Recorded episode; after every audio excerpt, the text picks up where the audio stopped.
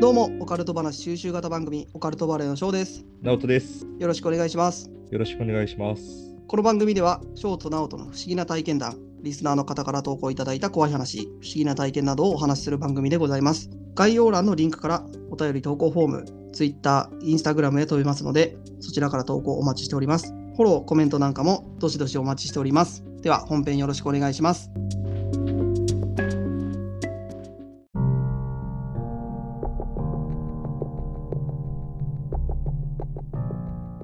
どうも、オカルトバレーの翔です。こんにちは、直人です。よろしくお願いします。よろしくお願いします。はい、というわけで、22回目、おう、ゾロ目。ゾロ目収録やっていきましょう。よし、じゃあ、今回は僕がテラーかなそうだね、ナオとテラーでよろしくお願いします。その前にあれだって、前回のあの、喧嘩で終わって、喧嘩から始まるって言ったじゃん。喧嘩に持ってったやつね。 おう、喧嘩に翔が、お互いさ、言いたいことを言おうぜ、みたいな。じゃじゃあのね、いつもそうだけど、なんで俺がした感じにするの翔くんのせい、みたいな。うん俺一切何もしてない。毎回。まあでもさ、ちょっと今、音楽性の違いみたいなとこ出てきとるじゃん、お互いに。そうかな。俺はクリーンなイメージのチャンネルにしたいんだけどさ。うん。じゃあいいじゃん、もう方向性合ってんじゃん。そうなんか、翔くんはなんか、あかんとかすごい言うじゃん。ダ メだ。こんなもんカットするみたいな。うん。だからね、下ネタとかをね、すごく言うんですよ、この人。ほんとクリーンなイメージのチャンネルにしたいからね。うん。言ってることとやってることが全然違うんだよ。だって、方向性が違うんかなと思ってさ、今うん回。一緒だよ。一緒。クリーンなイメージでいくだとしたら一緒だよ。 ほんとなんか、ダーティーなイメージでいく、なんか、いくんかな、なんかなと思ってさ。ちょっと、あのね、よくわかんない感じになるからやめ て。そのわかっ嘘の上に嘘を重ねてるから、意味わかんない感じになってるから、 わかった、じゃあもう、仲直りしよ別に喧嘩もしてねえんだよ。う。わかった。じゃあ今日は、今日っていうか今回は、うん、今まではリスナーさん第一だったけど、うん。 仲直りを兼ねて、翔くんに楽しんでもらう。翔くんさえ楽しんでもらえればいいっていう感じで、今回は話すわ。ああのね、うんそれが言いたいがために前回の終わりぐらいから無理やり喧嘩に持ってこうとする オチのためにこの、う長かったね、前回から。んわけわかんないから。まあまあまあ、だから、そうよ、本当に。それが言いたいがためにやっとったんで、ね、この気持ち悪い発言のために。そう、あのね、多分リスナーさんもそうだけど、俺もちんぷんかんぷんだったから、ずっと。あーでももうちょっとみんな気づき始めとるよね。何をいや、俺の先を読んだ行動みたいな。先を、ひ一人でね、先を読んでるだけ で。でもまあまあカットされるとね、話がどんどん辻褄が合わんくなってくるんよね。うん。下ネタを言わんかったらカットしないんだけどね。まあ、いや、だから今回はそうよ。その、反省も兼ねてよ。えいろん真な面反省も兼ねて、で、翔くんと仲直りしたいし、で、うん一番いいのはやっぱ翔くんが笑顔で楽しんで聞いてくれる。 そんな話を持ってきたわけ、今日は。 あー真面目な回ね。そう、おまけでリスナーさんが楽しんでくれるや。俺は今回はそれに関してはそれでいいね。今回はね、今回だけよ。いつもはリスナーさんが一番なんだけど、今回は仲直りも兼ねて翔くんのために持ってきました。はい。ちょっはといじゃあ楽しみにうん。聞かせ聞いててくださいね。はい。は聞いか。せていただきます。じゃあ今回のテーマはね、まあうん。前回も言ったけど、宇宙系って言ってたじゃん。うん。言うとったね。うん。俺結構そういう系の話が好きでさ、うん。地球平面説うん。第何回か忘れたけどさ、やっとったね。うん、その時もさ、言ったんだけど、月ってさ、すげえ不思議なんだわって話しとったじゃん、軽く。おーおー、しとったしとった。で、今回は、それメインの話しようかなと思って。で、翔くんの食いつきも分かったからさ、ガブって食いついたらさ、おおー、釣れた釣れたと思ってさ、ーそうそうそう。なんでこれちょっと今回、あの、仲直りも兼ねて、 おーまだ言うんあのか。話させてもらいます。 じゃあ、タイトルはどうしようかな。うん。タイトル行く前に、うん。好きって言えば直人みたいな。好きに月、なりたいな。あ 願望ね、今の。そうそうそうそう。オカルト界のセーラームーンになりたいのよ、俺は。うんまだそんなイメージは全然ないから。ないないないない。うん。だって、もう、これ今回さ、もう、内容が良かったらさ、うん。ほんと、オカルト界のセーラームーンって異名でいい。いいよ、別に。だから、翔くんはオカルト界のサラブレッドとかあるじゃん。ないよ。あったじゃん。オカルト界のサラブレッドだ、みたいなこと言っとったじゃん、昔。ナオトが勝手に言っとるだけやろ。いや、このエピソードでもあるよ。みんな、あの、探してね。いや、それもナオトが勝手に言っとるだけや。 うんオカルトバレーの母とかさ、なんかいろいろ異名があるわけじゃん。俺だけ何もないからさ。だから俺はオカルト界のセーラームーンになりたいから。勝手にしてくれ。 で、まあ、今回はそういう話ね。願望の話ね。いいのオカルト界のセーラームーンになっても逆に。なるよ、俺だって、もう、だから翔くんがふざけたことしたら、俺、ムーンに代わってお仕置きするから。ダッサ ダッサだから俺の、もう決め台詞はそうです。 ムーンに代わってお仕置きしてやっ から。ダッサダッそうサまあ、まあ、ちょ、おい、ちょっと、そういうさ、あの、ふざけた話じゃないの、今回。そう笑うなっ て。いいちょっちょ、ともう待って、、止まれ、止まれ、それ、ガチ笑いやん。ツボ入ったって。もう、ちょ、おふざけは終わり。こっから真面目に行こはい。う。ううん。ん。いいじゃあ、今回は、あの、タイトルは月。好きね。はい。そう、月。じゃあ、みんな聞いてね。はい。じゃあ始めるよ。もう笑うなよ、本当に。笑いなしでいくから。うん。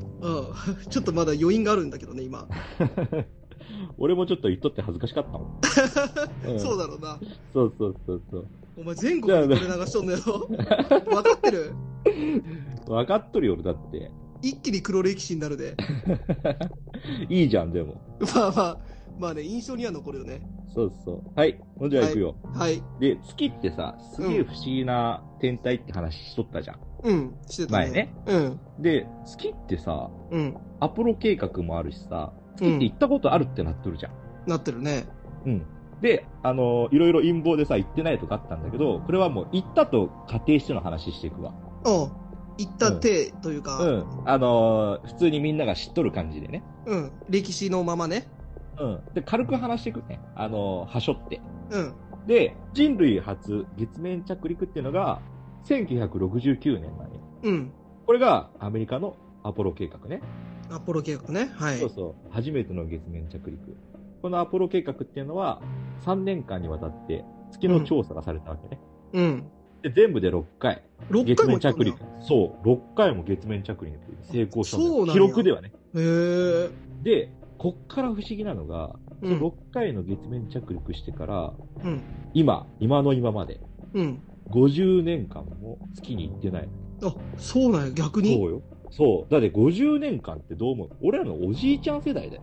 えー、なんで行かんのそう。なぜなんでそしうて、誰も何も言わない。それは何なんって感じじゃん。うん。そう言われると不思議やね。そうそうそうそう。で、公の情報では、アポロ計画は、その金銭面的な問題で中止せざるを得なかったのよお金の問題でね。なるほどね何。兆円だったかな ?10 兆円規模のなんかそう予算があって、うん。採算が合わんみたいな。うん。公ではね。うん。ほんでもさ、今さ、世界は活気になってさ、あの、火星とかをすごい調査しとるじゃん。うん。そうわだかる、ね日本も。そうだしさ、めちゃめちゃ火星を調査しとるのにさ、一番近い月はさ、もう何もしないわけじゃん。うんしてない、ね。何もしない。ないことはないと思うけど、うん。何の情報もないし、火星の情報はすごい来るじゃん。確かニュースでに。も。これもまたちょっと、んってなるじゃん。うん。これはもうみんな分かっとる話なんよ、ここはね。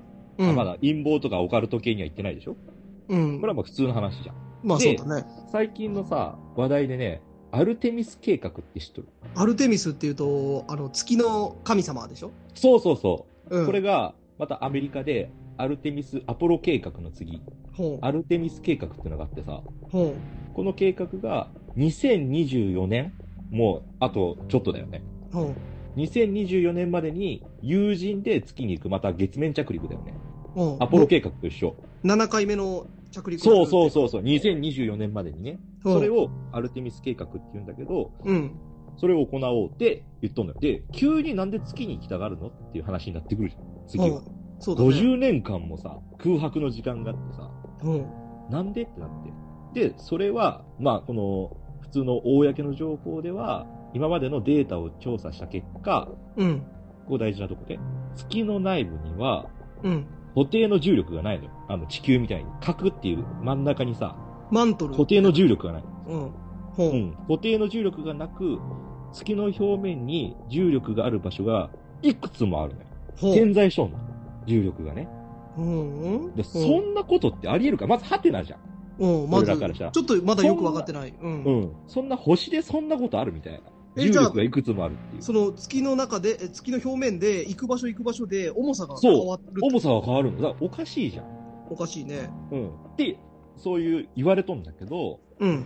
調査の結果、その中で磁場が強い場所が無数にあるんだよ。ほで、その無数にあるっていうのは、クレーターの部分。木ってクレーターめちゃめちゃあるじゃん。隕石が衝突した後みたいなのがすごいある。う。ほう。そばかすみたいにさ。でも、すごい、ハテナな部分がすごいあるじゃん。えうん、あるね。今聞いとると。うん。まあ、最後、オチがあるからちゃんと聞いといて。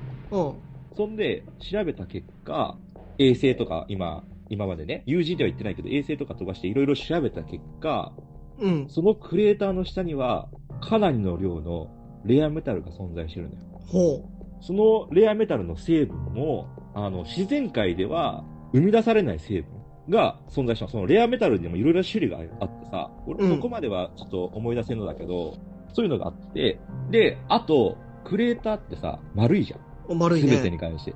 一う応、んそのなんか星がぶつかったってことになっとるけど、うん。クレーターは一応何かが減速して、降りてきた後であるって可能性が高いって言われてるらしいの。ほで、だからこそ、そのまま降りてきて、降りてきたとこにレアメタルがあるわけじゃん。っう。うん。てことは、それがもしそのものかもしれんよね。その降りてきて、まあ、そのまま地中に埋まってったんじゃないかっていああ、そういうことね。う。うん、まあ、これは仮説だけどね。うん。だから、オカルト的に言うと、もしかすると、宇宙船が着地した後ではないかっていう見解があるのよ。オカルト的に言うとね。まあ、いろんな仮説を話していくんだけど、今から。ほう。でな、るほど。面白くなってきたね。そうそうそう。で、動画があるじゃん。そういう衛星の動画。月のムービー。月の表面にさ、謎の飛行物体が飛んでいるのがさ、めちゃくちゃ捉えられとんだよ。ほう。そう、円盤みたいな。円盤がある映。そう、円盤が3機とか4機とかで連なって飛んどる。ほう。でも、これも多分ね、あの、公にされたのは多分氷山の一角なんだって。ほ前も言ったけどさ、月の存在自体が不思議って言っとったよ、これが。う。言ってたね。うん、ありえない存在だって。それは、今からは、それに関してちょっと話していくわ。月の存在がありえないっていう話をね。ほ月は大きすぎるのよ。衛星にしてよ。う。うんそうなんや。普通の惑星っていうか、星のその質量にしては、例えばさ、地球がさ、引力で引き寄せるわけじゃん。うそん。の衛星を。うん。でも普通の衛星だったらもっとコンパクトじゃないとおかしいわけよ。うそのん。小さくないといかんみたいな。そうなんでや。も、月はバカでかいもんで、ってことは、月は大きいにもかかわらず、引力が小さいのよ。だから、スッカスカみたいな感じ。ああ、そういうことでかい。けど、軽いみたいあのー、あれだね。面積は大きいけど、質量は少ないみたいな。な。そう。だから、簡単に言うと、スッカスカな中身のねえみたいな。っう。うん。て言われとんの。月はかなり軽いから、地球の周りを回られてるっていううん。のは言われとんのよ。で、そうなってくると仮説でさ、月は空洞ではないかって思うじゃん。うん。ま、まず思ったね。うん。とかさ、スポンジみたいなさ、穴みたいなのがスッカスカに入っとるとかさ、ああ、そうね。うん。まあ、いろんな仮説があるんだけど、あの、前さ、俺がさ、月がずっと同じこっち向いとるって言っとったじゃん。お同じ面向いとるってね。そう。で、俺は月は回転してないって言っとったけど、う。うん。よくよく調べたら、ちゃんと回転してます、月は。しごとめっんたねんかい。で、なんでこっちずっと向いとるかっていうとさ、これまたすごいんだけど、うん。地球の自転周期と月の自転周期がほぼ一緒なのよ。だからずーっと同じ方向を見たの、こっちに。あ、そういうことか。そうそうそうそう。だから、これも、まず天文学的にありえんし、同じ周期。うん。 27. 点何日かっていう周期で回転しとる。そうなんや。そうそうそう。で、こんな都合いいことってあるみたいな。まずうんね。。うん。まあ、普通に考えたらありえんよ。同じだよ。全く同じ回転数で。で、だからもうずーっと同じ方向見とるみたいな。本当奇跡の、そうそう。奇跡の産物なのよ。そうだよね。うん。で、まあ、翔くん言っとったじゃん、この前。日食がどうのこうのって話もあったじゃん。ああ。これも行くんだけど、これはあの太陽との関係性だよね。月うとん。地球の。そうだね。で、これがもう一番やばいんだけど、うん。日食が起こる現象っていうのはさ、うん。地球から月の距離が太陽までの距離の400分の1。うん。ほんで、月の直径が太陽の直径の400分の1じゃないと成り立たない現象なのよ。ああ、全く同じ距離感じゃないとね。そうそうそうそう。こんなことってあり得るあの自然の現象で。で、地球と月の太陽の関係は完璧すぎるのよ。完璧すぎる、確かに。うん。で、天文学でも、これは自然現象では絶対にありえんって言われてる。そうなんや。ってなるとめっちゃ奇妙じゃない月って。まあ月の存在ってすごい奇妙になってこん、どんどんどんどん。もうなんか、あれだよね。匂ってくるよね。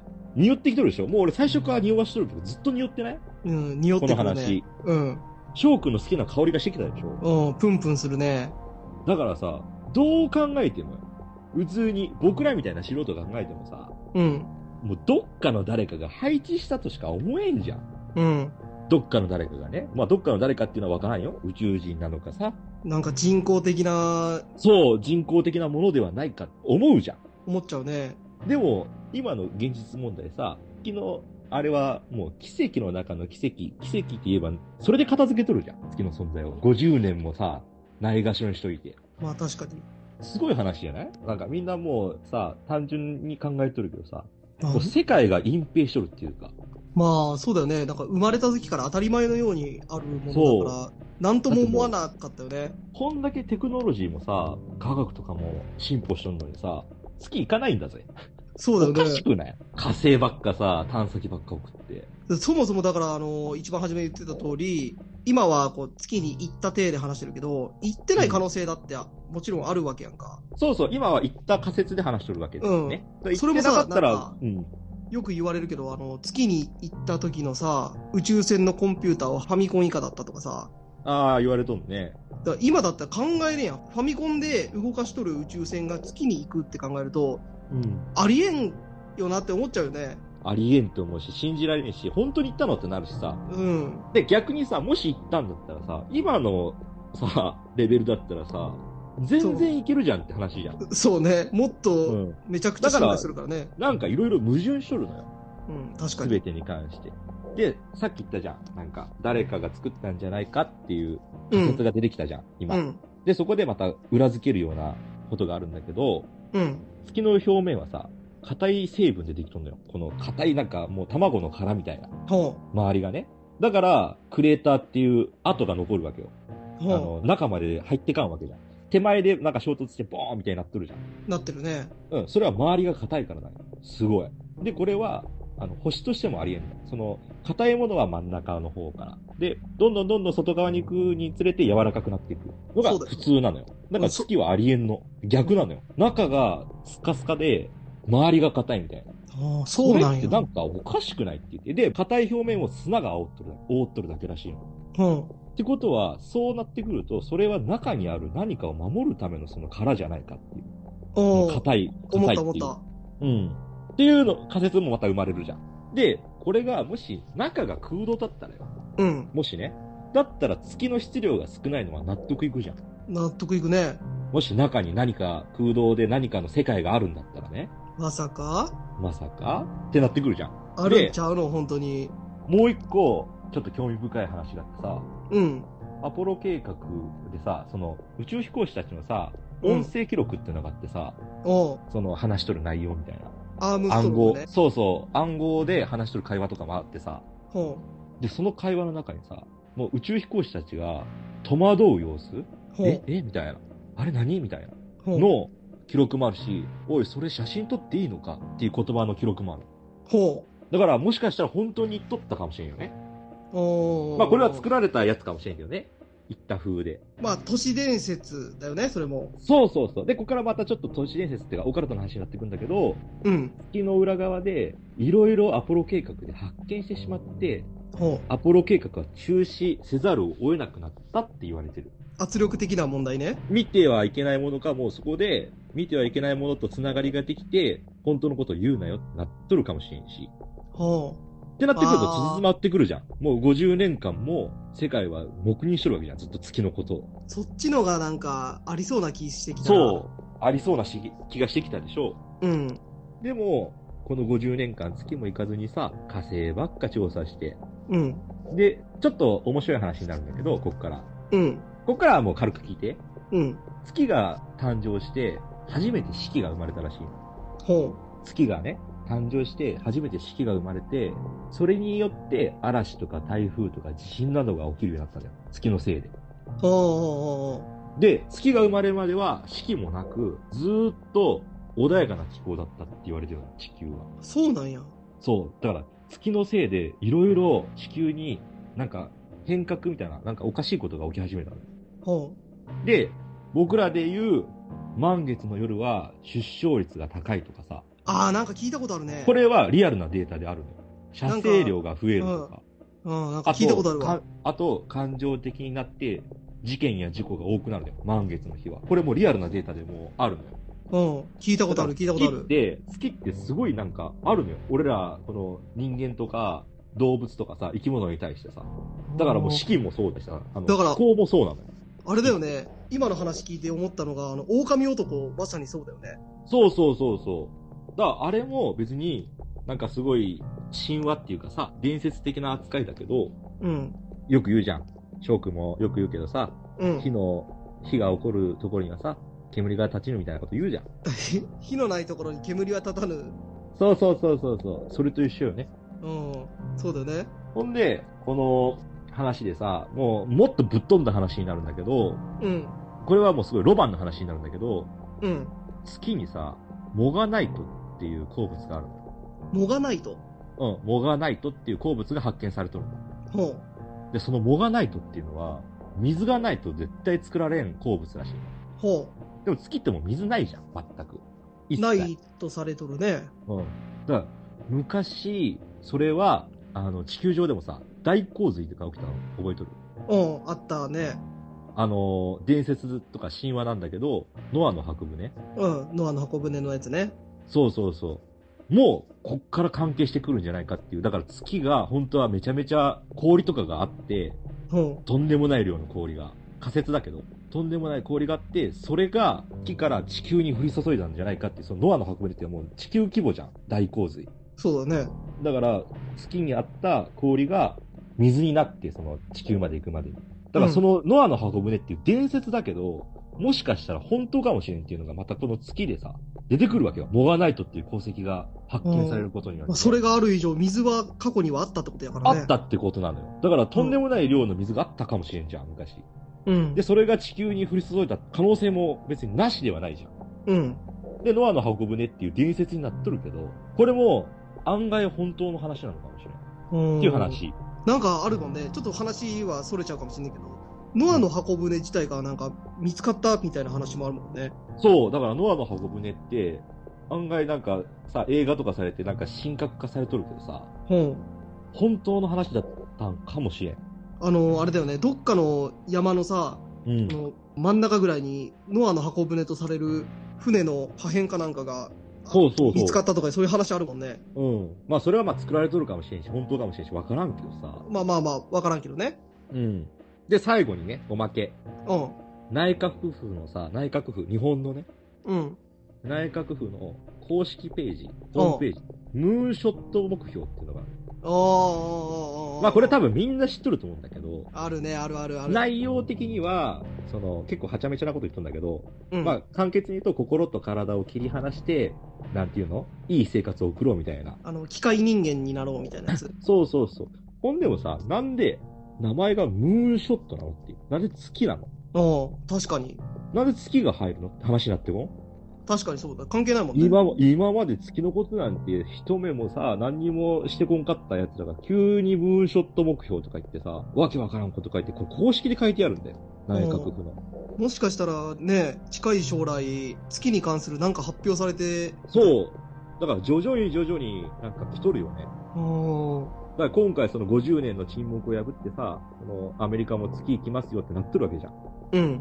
月の裏側って今まで誰も行ったことないってなっとるけどさ。あれだよね月。の裏側が分かってしまえばさ。えっ、と、ちょっとオカルトポイントみたいな話になるけどさ、今の話だとさ、一発目にアポロが月に行って何か見てはいけないものを見て、うん。まあ宇宙人から圧力かけられたのかわからんけど、うん。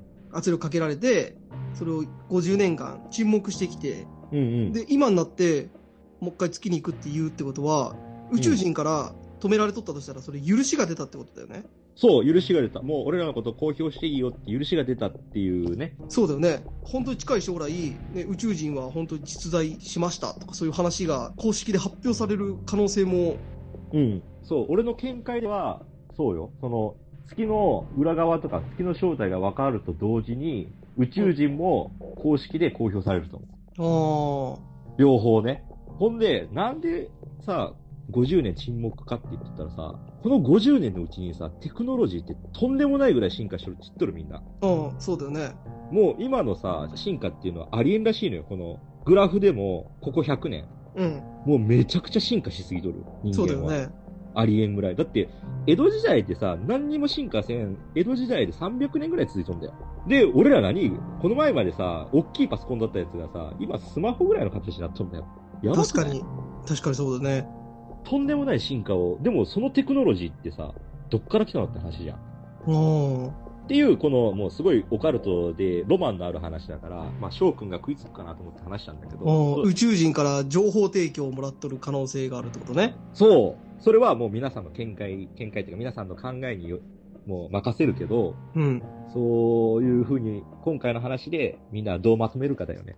いやー、でも面白い話だと思うよ。どうだった仲直りできそう。あはは仲直りはできそうだね。